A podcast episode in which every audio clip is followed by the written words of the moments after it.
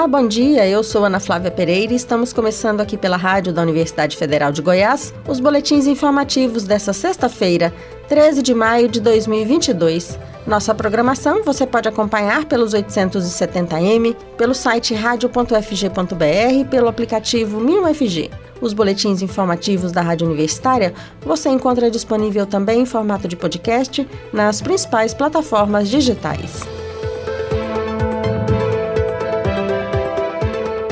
Em reunião realizada ontem, a Agência Nacional de Vigilância Sanitária, Anvisa, decidiu recomendar que o uso de máscaras continue obrigatório em locais fechados e com aglomerações. Na reunião, os diretores da Anvisa avaliaram mais de 70 normas sanitárias de combate à pandemia de Covid-19. 18 delas serão mantidas até 23 de maio do ano que vem, para não causar impactos na política de combate à Covid-19 entre elas as regras para uso emergencial de medicamentos e vacinas, para a fabricação de testes e para os rótulos de remédios. Entre as normas flexibilizadas está a que autoriza companhias aéreas a servir refeições a bordo. Outras medidas que afetam os passageiros de avião, como o desembarque por fileiras e o controle sanitário nas fronteiras, continuam como estão atualmente. Já na Europa, segundo decisão anunciada essa semana pela Agência Europeia para a Segurança da Aviação e o Centro Europeu de Prevenção e Controle de Doenças, a partir da próxima segunda-feira, 16 de maio, o uso de máscaras deixa de ser obrigatório em aeroportos e voos. Chegou ao Brasil a nova linhagem do coronavírus que nos Estados Unidos responde pela maioria dos casos de Covid-19. Embora semelhante à variante Omicron, ela causa preocupação por ser ainda mais transmissível. Vamos acompanhar a reportagem.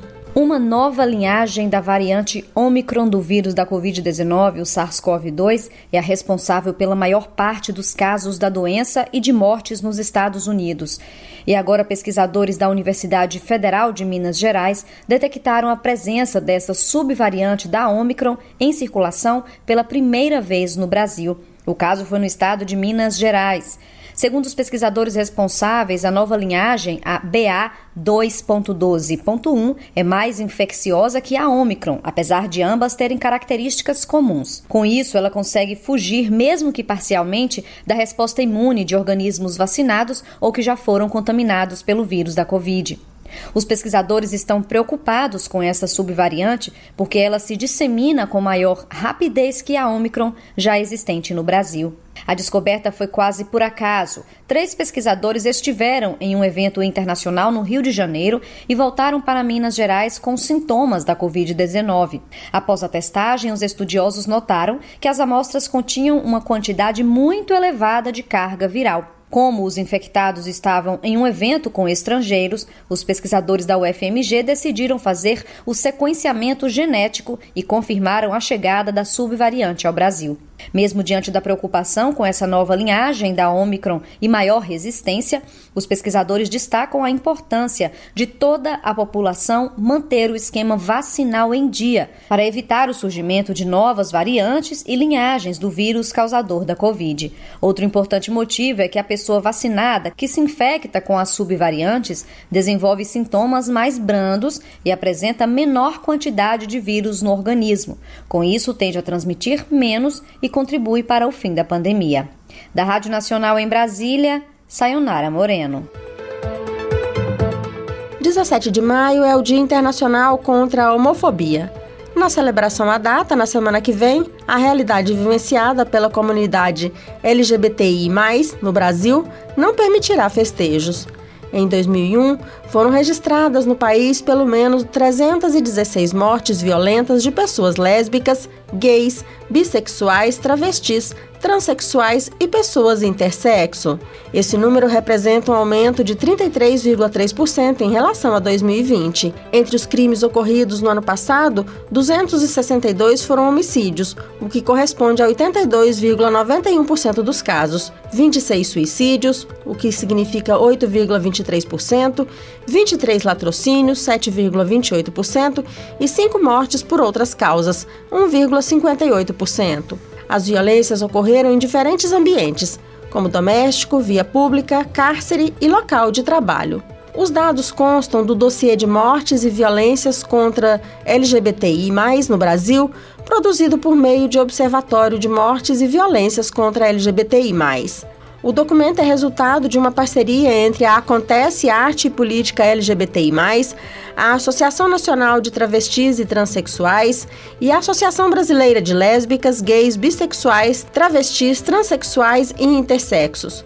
E apesar do número de mortes registrado no ano passado ser grande, as entidades acreditam que os dados estão subnotificados. Elas explicam que o levantamento depende do reconhecimento da identidade de gênero e da orientação sexual das vítimas pelos veículos que reportam as mortes, o que em muitos casos de violência praticados contra pessoas LGBTI, acabam não entrando na contabilização. Em até seis meses, o governo federal deve implementar o Registro Nacional Positivo de Condutores. Por meio desse registro, motoristas que não cometerem infração por 12 meses terão direito a benefícios fiscais e tarifários. Vamos saber mais na reportagem a seguir. Os motoristas de todo o país que não cometerem infrações de trânsito ao longo de um ano completo vão ter direito a benefícios fiscais e tarifários. A novidade está em uma deliberação publicada pelo CONTRAN, o Conselho Nacional de Trânsito. A norma regulamenta o RNPC, Registro Nacional Positivo de Condutores, que é uma espécie de cadastro de bons motoristas. O texto não detalha quais são os benefícios que vão ser concedidos, mas eles podem incluir incluir descontos em impostos e seguros de veículos, por exemplo. O secretário nacional de Trânsito, Frederico Carneiro, citou outros exemplos de benefícios que podem ser concedidos aos bons motoristas. No âmbito das entidades privadas, os descontos e concessões podem ser maiores ainda. Por exemplo, uma seguradora de veículo numa contratação pode fazer um prêmio diferenciado para aquele condutor que é inserido no cadastro positivo. As locadoras de veículos podem oferecer tarifas e descontos para esses condutores positivos. Temos ainda também outras opções, como descontos em pedágio de rodovias ou tarifas de estacionamentos rotativos. Os condutores que estiverem interessados em participar do RNPC devem conceder uma autorização prévia. Quem explica é Andréa Rezende, advogada especialista em direito do trânsito. Esse é o registro que contém a relação dos condutores que não cometeram infrações nos últimos 12 meses. Essa relação de condutores é pública, então, para que o condutor possa participar, é necessário que ele dê uma autorização prévia, autorizando a publicidade dos seus dados, que seria o nome completo e o CPF essa autorização vai se renovando, porque essa lista de bons condutores ela vai sendo atualizada mensalmente, até o oitavo dia de cada mês. A advogada Andréa Rezende ressaltou ainda que o RNPC deve fazer com que os motoristas melhorem o comportamento no trânsito. O Registro Nacional Positivo de Condutores é uma das mudanças na lei de trânsito que foram aprovadas no Congresso Nacional em 2020. O cadastro de bons motoristas vai ser implementado pelo governo Federal no prazo de até seis meses. Da Rádio Nacional em Brasília, Daniel Ito. Em 2021, pelo menos 250 mil motoristas foram flagrados usando o celular no trânsito. O levantamento é da Associação Brasileira de Medicina do Tráfego, com dados do Registro Nacional de Infrações de Trânsito. Considerado um grande risco no trânsito, o uso do celular ao dirigir é o alerta da entidade com a campanha Toque pela Vida. Neste mês, o Maio Amarelo, período dedicado à conscientização para uma mobilidade saudável e segura. Entre os estados brasileiros que se destacaram negativamente no ano passado por terem mais registros desse tipo, São Paulo lidera com mais de 37% das ocorrências, mais de 91 mil. Minas Gerais ocupa o terceiro lugar, com mais de 30 mil infrações pelo uso do celular ao volante, e Goiás, com quase 17 mil infrações do tipo, ficou em terceiro lugar. A análise revela que, a cada hora, 28 condutores negligenciaram a atenção ao volante pelo uso do celular, reforçando uma das principais causas de sinistros no Brasil. Segundo a Associação Brasileira de Medicina do Tráfego, na análise de mais de 30 mil sinistros com mortes, as falhas de atenção ao conduzir pelo uso do celular foram responsáveis por 14% deles. A entidade afirma que dirigir utilizando o celular quadruplica a probabilidade de sofrer um sinistro de trânsito. E a associação lembra que não há orientação sobre o uso seguro do celular ao volante. A prevenção é não usar o aparelho. O uso de celular na direção é uma infração gravíssima, de acordo com o Código de Trânsito Brasileiro. Quem for flagrado pode pagar multa de R$ 243,47, além de ganhar 7 pontos na Carteira Nacional de Habilitação. A campanha iniciada agora, no Maio Amarelo, Toque pela Vida, terá duração de um ano, destacando os riscos do uso do aparelho celular, mas também outros fatores que contribuem para os sinistros nas ruas, como consumo de álcool e drogas, excesso de velocidade, cinto de segurança, capacete, sono, condições do veículo, entre outros. Na Rádio Universitária você pode acompanhar o um novo boletim informativo às 11 horas da manhã.